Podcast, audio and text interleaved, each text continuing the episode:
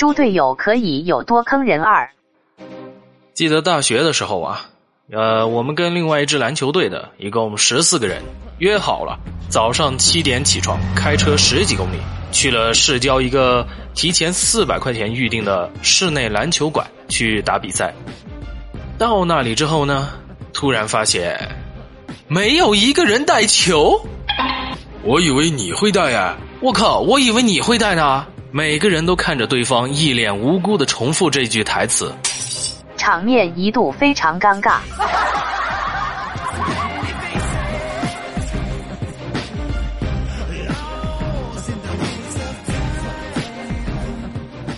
我大学的一个好友啊，去割了双眼皮，在宿舍休养睡觉呢，没去上课。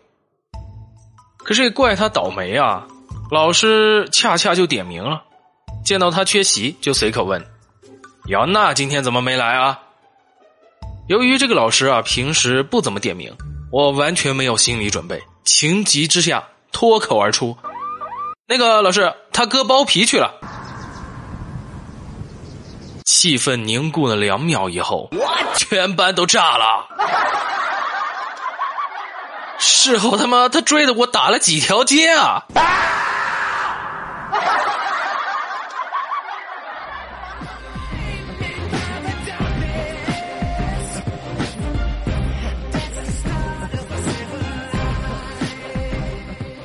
今年啊，美国福克斯新闻报道，华盛顿阿灵顿市。一名精神病患者妄图自杀，并给自己全身浇上了汽油。他的家人呢就报了警，三名警察迅速的赶到，与精神病人对峙。双方首先谈判，不出意外的谈判失败了。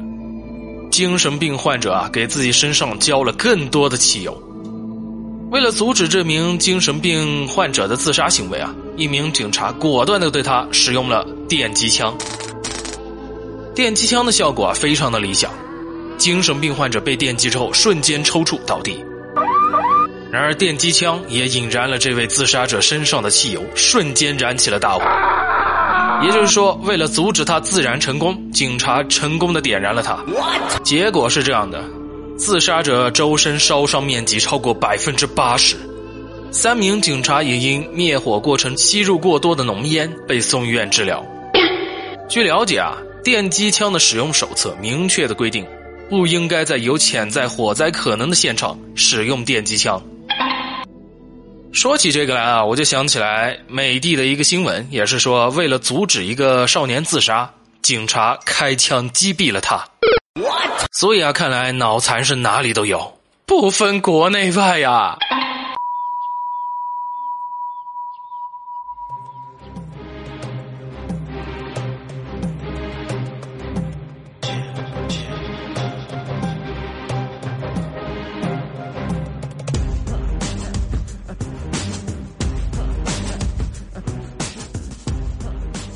读高中的时候啊，住校，晚上有一次，我们全体寝室的舍友啊，都跑出去偷偷的上网。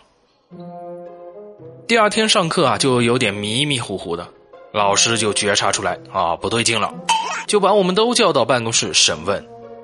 老师就问啊，你们是不是出去上网了？大家都说没有啊，没有啊。老师就问，那你们怎么都迷迷糊糊的？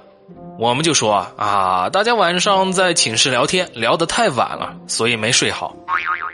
本来都以为啊可以蒙混过去了，这个时候老师突然问了一句：“昨晚网吧人多不多？”一个室友回答的特别快：“啊，不多。”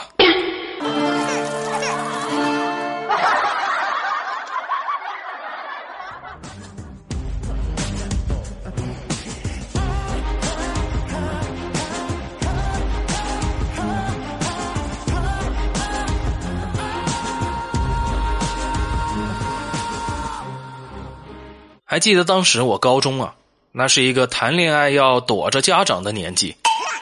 我朋友和我约好了下午出来玩我等了他半个小时，他没有来，我就气炸了，疯狂的打电话给他。可是后来我才知道啊，当时他正躲在他女朋友房间的衣柜里，客厅是刚回家的女朋友的妈妈。我打电话，他挂了；我打电话，他挂了；我打电话。他又挂了。后来，他就和女朋友的妈妈亲切的交流了一下。你们说他怎么那么蠢，不知道关机呢？怎么能有这么猪的队友啊？这可不能怪我啊！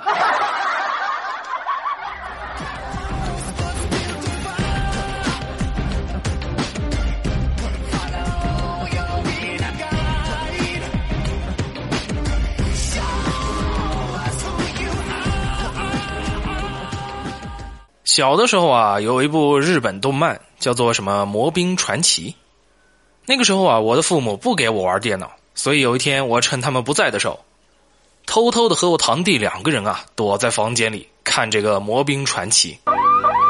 看着看着啊，哎，突然一个黑影神不知鬼不觉的接近了我，吓得我啪的一下把电脑强制关机了。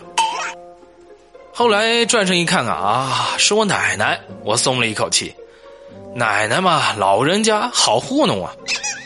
奶奶就问我们说：“你们在干什么呢？”我立马就说：“啊，奶奶，我们在研究外国的一些文化的影片。”我奶奶又问道：“什么影片啊？”我堂弟立马回答道：“就是黄片啦。”然后我们就被吊打了一顿。妈的，智障啊！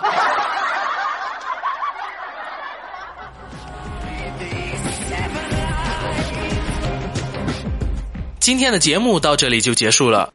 如果你喜欢的话，不要忘记订阅、分享一下哦。毕竟大家的支持才是木子进步的最大动力。